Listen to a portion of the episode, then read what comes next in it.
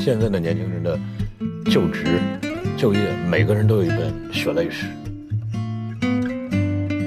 我不能让自己的吃饭的被一个东西来威胁着、绑着。所以有的工作真是不适合常做。生命最困难不在于选择，在于放弃。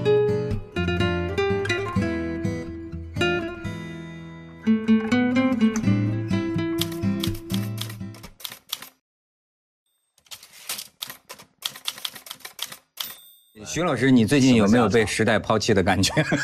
没有啊。你觉得你现在还了解年轻学生们他们的心吗？应该还行吧。嗯，跟学生交往嘛，嗯，他们的生活压力你还能感受？生活压力大，比我们那个时候压力大。现在这个社会竞争多强啊！大家的目标这么高，你比方你你你以学校来讲，你进到香港的学校，他就已经觉得不那么成功了。对，所以说呀，就我就说，你说这个理想，对吧？还是先看看住哪儿，这是最最具体的。你说，哎，现在的像香港的有些这个大学生啊，我就发现啊。在上四年大学，一年往外搬一个圈儿，就是因为房东年年涨房租。现在那种汤房，那个就是在香港汤房，你们看过吗？我有个朋友，他就是他大学刚毕业嘛，他找了份工作，然后因为想住的离那个地方近一点，他住在那个铜锣湾。我一听哟，我说你住铜锣湾，你刚毕业不错啊。结果一去一看，就是一间房间，大概我们一般正常人的一间房间里面隔出四间，A、B、C、D 它都写着，而且它还那个装修啊，它里面能把所有的家具都变成是迷你的，嗯嗯，就都转不过身来了。它还有一个洗手间在里面，还可以做饭。我说这怎么弄？马桶旁边就是灶台，对，就跟监狱基本上进门就上床，哎，而且是 下床就撒尿。对我，我这个朋友他是单身，就他自己住一间那样，房东。一家说三代还住在另外一间，我说这怎么住啊？这个就是说年轻人，特别是生活在北上广深湘，再加上香港哈，你说他们现在的这个矛盾啊，这个居住吧，租房子，租金也是那么贵，堪堪都有都觉得要被这个城市都住不下去，对吧？收入又那么有限，离买一个房子的距离又那么远，那假如是你。他们该怎么选择？是苦苦吧苦熬。你像你知道香港那种拍了个前一阵拍了个纪录片，我就跟你们讲过嘛，说这个人就是说啊，他一个星期啊，呃两三天不吃饭，嗯，就是喝一碗汤，嗯，他到了就这个一个程度，但是他的骄傲在于他说我省下我的钱来，嗯，付得起首付。当时就有人提出这么一个问题，就是说房子何价？就是说。你已经到了一种联合国认为你有有辱人格尊严的程度。嗯，哎，他是这样去打拼，去攒出一套房子，为了结婚，为了什么？还是说像诗和远方是吧？咱就租了，呃，还是就这么就不打着买？你觉得应该怎么办？要是你有钱的话，你就去买；但是要是困难的话，你就应该租。而且这里边最大的标准就是说，你你要让你自己目前的生活生活的尽可能的好。要不是的话，你买了房子，你把你的青春赔上去了。你要二十几岁的整个生活方式扭曲了，你不应该做的事情你去做了，这个比房子的代价真是太大了。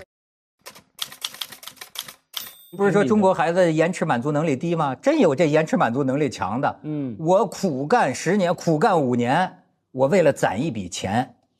那么，但是这五年之内，我可能就九九六啊！哎，人家有人夸呢，说说这个说这个华要说加班是吧？呃，华为最有资格加班说为什么呢？说人家任正非，嗯，企业创始人自己的股份可能只有百分之一，百分之九十九都是员工共同的，就等于说我们大家是共同奋斗，哎，所以加班呃可以理解。你同意吗？哦，我那这样的话，我觉得也是啊。那等于说他的员工认为我付出就是有收获的，但有的很多企业，他是等于说我为了老板的一个雄心、一个一个梦想、一个什么，他那样去燃烧，可能他觉得没有没有，他觉得没有理由。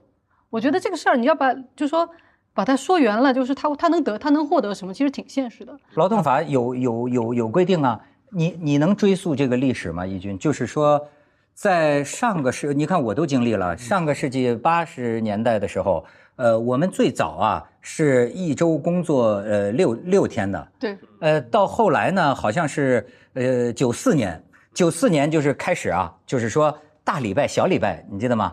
大礼拜工作呃呃我五天，小礼拜工作六天，然后到了九五年就是双双休了，啊，那个时候还在说呢，说应该设法提高这个劳动效率，呃，而且呢让员工休息的多一些，还能促进这个什么第三产业。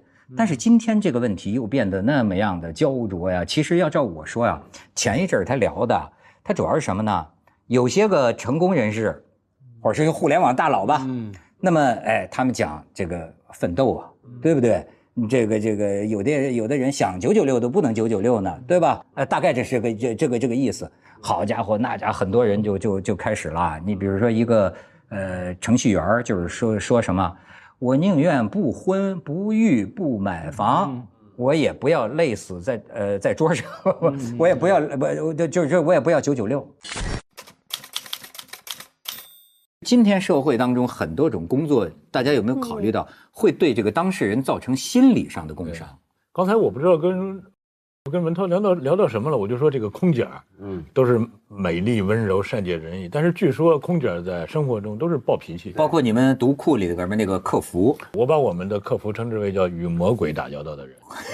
为什么？因为什么呢？因为其实我们的读者是相当通情达理的了，已经已经比其他的已经是比其他的电商要要舒服很多，但是依然会有那种，呃，就是极少数特别事儿的读者，就弄得就就是就就特别痛苦，所以就是往往啊，就是一就是一个单子会抵一万个单子给他带来的这种能量上的损耗。这怎么解释？一种是他会为了便宜三块钱，他会跟你纠缠三个小时，你这怎么办？另外一个稍微坏个角啊或者什么的，明明是快递的责任，我们又答应换赔也不行，反正就在骂一个，就是，我自己也经历过。你比如说书上有个错，有个错认个错，我们再改一下。有的读者就写信非常不客气，说你你这样就别编书了，就直接就上升到气这种侮辱。嗯，但是我这还好啊，真的，我们的这个客服，我觉得他们干几年之后，有的就离职了，我非常能理解，并且我也希望有的时候在他们不离职的时候，也能让他们调换一下工作。这个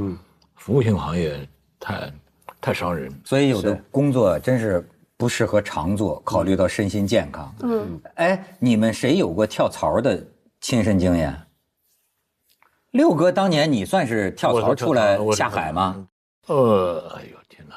我觉得就是真的是，这个人叫缺缺什么补什么。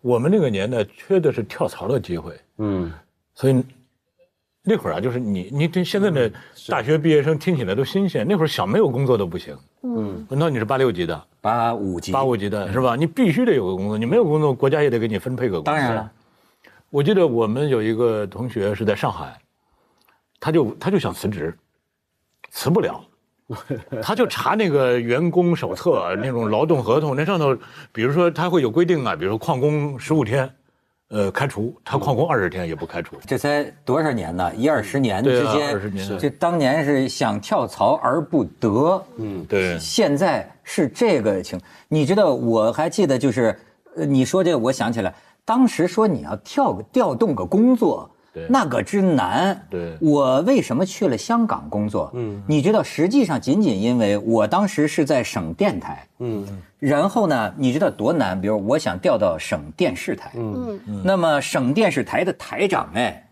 都同意要了，说没问题啊，就是就是我们要你，你跟，但是当时有个条件是原单位要放人，嗯，电台的台长要同意。对吧？我以为电视台台长都同意了，这还有什么？所以呢，那肯定很高调了，风都散出去了。这个楼道里这一见，哎，什么时候走啊？什么时候走啊？结果过了仨月还没走呢这。个叫一句话暴露年龄，这窦文涛这一句话就知道他是什么年代的人了。其实你说咱要呃就是六哥，你比如说说到最呃原初的这个状态，嗯，一个人他工作先别说什么爱好，那他能养活自己，就我觉得在一般一个稳定的单位、一个大的单位里哈，你好好干，哎，这个忍气吞声的，跟周围人搞好关系，别得罪领导，别得罪同事，把人家交给你的活儿认认真真的完成。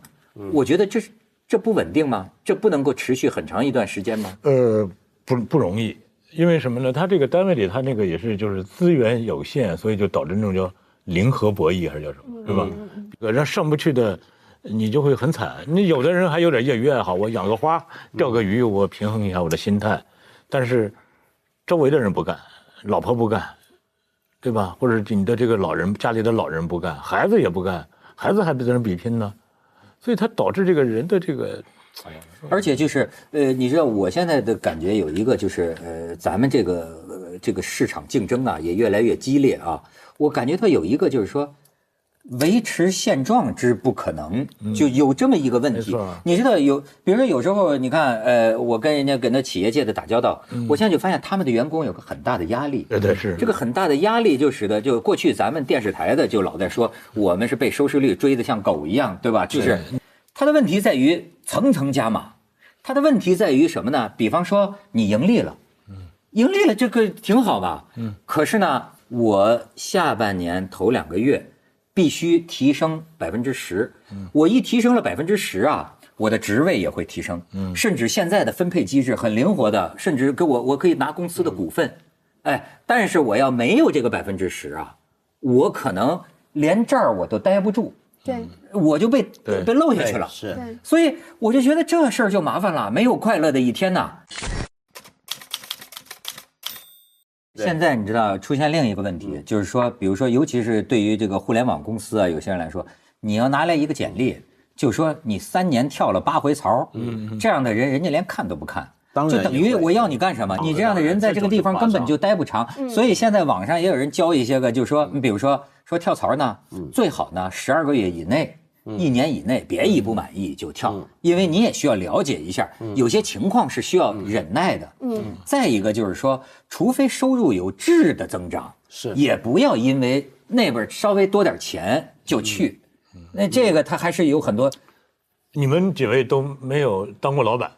都没有招过人，是吧？你你我对我虽然这个并不是所有的人都面试，因为我们往往比如说我们取五个人，可能会有五五百个人嗯来应聘，所以不可能每个人都面试。但是呢，我会把每个人的简历都看一遍。我说我真的感觉到现在的年轻人的就职、就业，每个人都有一本血泪史，真的。你就看他的那个简历，就那么一行字一行，你都能想象到这个就这个小小的身影啊，他在这个大城市里奔波的对，哎，真的是。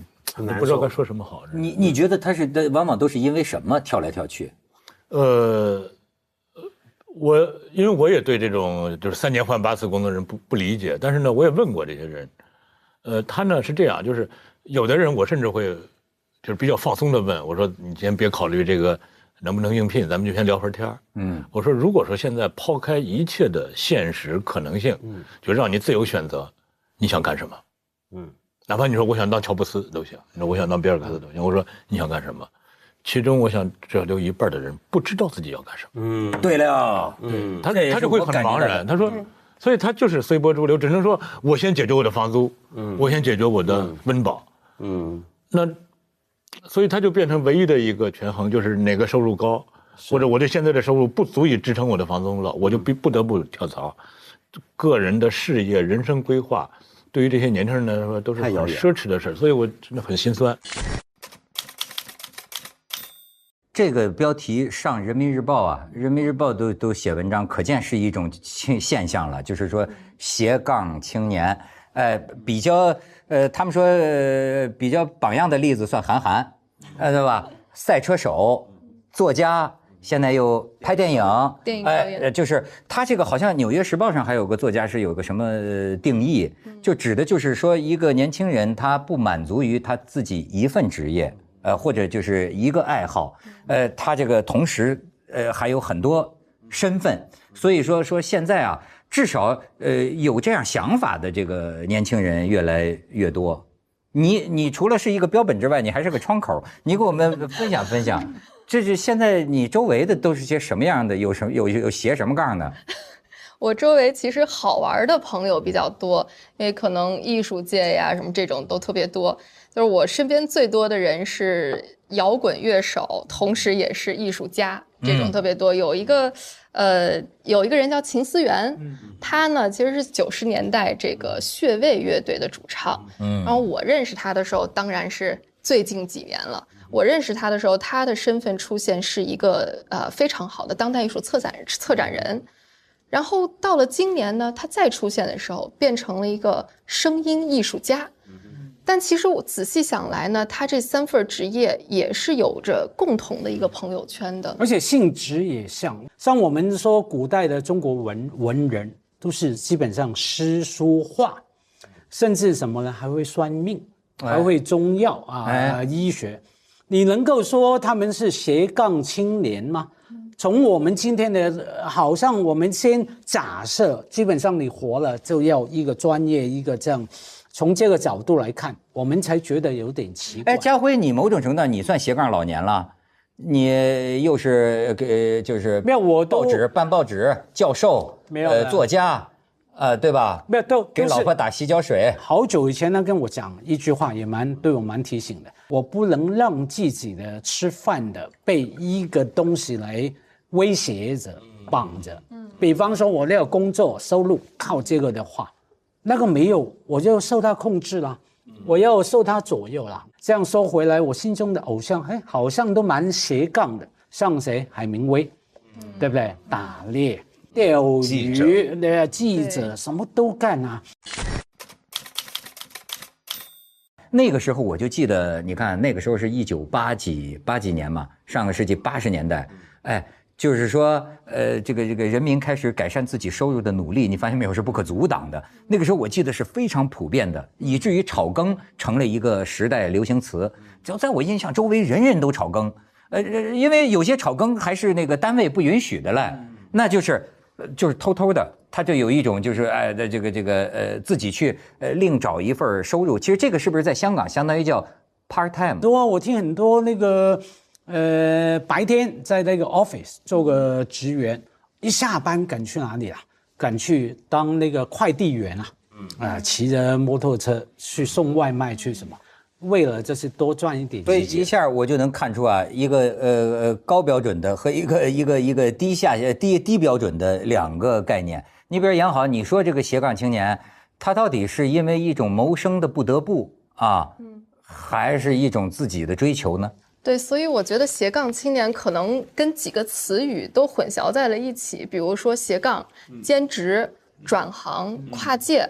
那么这几个词语它都跟斜杠好像有点关系，嗯但是可能又都有本质的区别。比如说，你到底是不是靠着不同的兴趣赚到了自己该让自己生存于世的这个钱？呃，或者是说你是不是面对了不同的客户群体、不同的这个交友群体和工作工作工作领域的这个群体？我觉得这个可能是要做一个。呃，你试过你你是不是还试过创业啊啥的？我试过创业，对你你你有没有感觉到生活在一天生活在几个呃平行宇宙的这个我感觉？创业的时候感觉到的是非常分裂，我一点都不觉得自己是斜杠。具体说说。就是这个白天创业，晚上要写作嘛。然后你白天的时候面对的各种各样的要打交道的人，其实是跟你写作的时候面对的人群完全是两种人。比如说，我创业做的是出版的创业，那我可能不仅要打交道的是作者，作者是自己非常熟悉的圈子，我不太觉得这是一个很大的跨界哈。呃，但是我可能要面对印刷厂的老板，我要面对印刷厂的工人，我要自己逼着自己去知道那个油墨纸张怎么回事儿。那这个对我来说，它就变成了一个巨大的挑战。你像昨天也是个学习嘛。没有，我能够给斜杠青年或者说斜杠下个定义啊，换一个角度，因为我们其实，在成长或者说发展阶段都有想去不同的体验嘛，哈。其实只是从你追求不同的体验来定义斜杠不够，这是第一个。第二个定义是什么呢？你会拒绝一个固定的、专一的、单一的工作，你要有拒绝的意志啊，跟决心，那个才叫斜杠。比方说，哦，你呃搞出版是吧，创业哈，明明可以发展的很好的，你就做下去了，你走下去二十多、三十多、四十多下去，你看到自己会成为一个很成功的出版家啊，就往这个领域走下去。可是呢，在这个时候你要做个决定，我放弃，我拒断了绝这条路对，对我不要。然后我为了什么？我不要为了什么呢？不是这个不好，而是不够，not enough 啊，不够。我就再去试其他的东西，能够有这种意志跟选择呢，呃，才是斜杠。所以我经常觉得生命啊，我年轻一点的时候啊，会觉得说生命最困难的部分在于选择嘛，我们要选啊，做什么样的人，什么样的工作，读什么书。我越年纪越大，我越越觉得生命最困难不在于选择，在于放弃啊，把一个部分放弃。哎，所以放弃是最难的。所以家辉，我们俩这个心有灵犀，对吧？引出我当年的一个名言啊，那个时候做个宣传卡片，说每个主持人呢在上面写句话，我当时就写了这么一句话，我说那个永不放弃，通常都在说永不放弃，我打了一个问号，接下来是不。永远放弃，然后我那张宣传片的照片是 哈哈大笑，永远就是这就说这是什么意思？为什么要永远放弃？今天家辉说出来意思，懂得放弃也是勇气。你的热爱正在热播。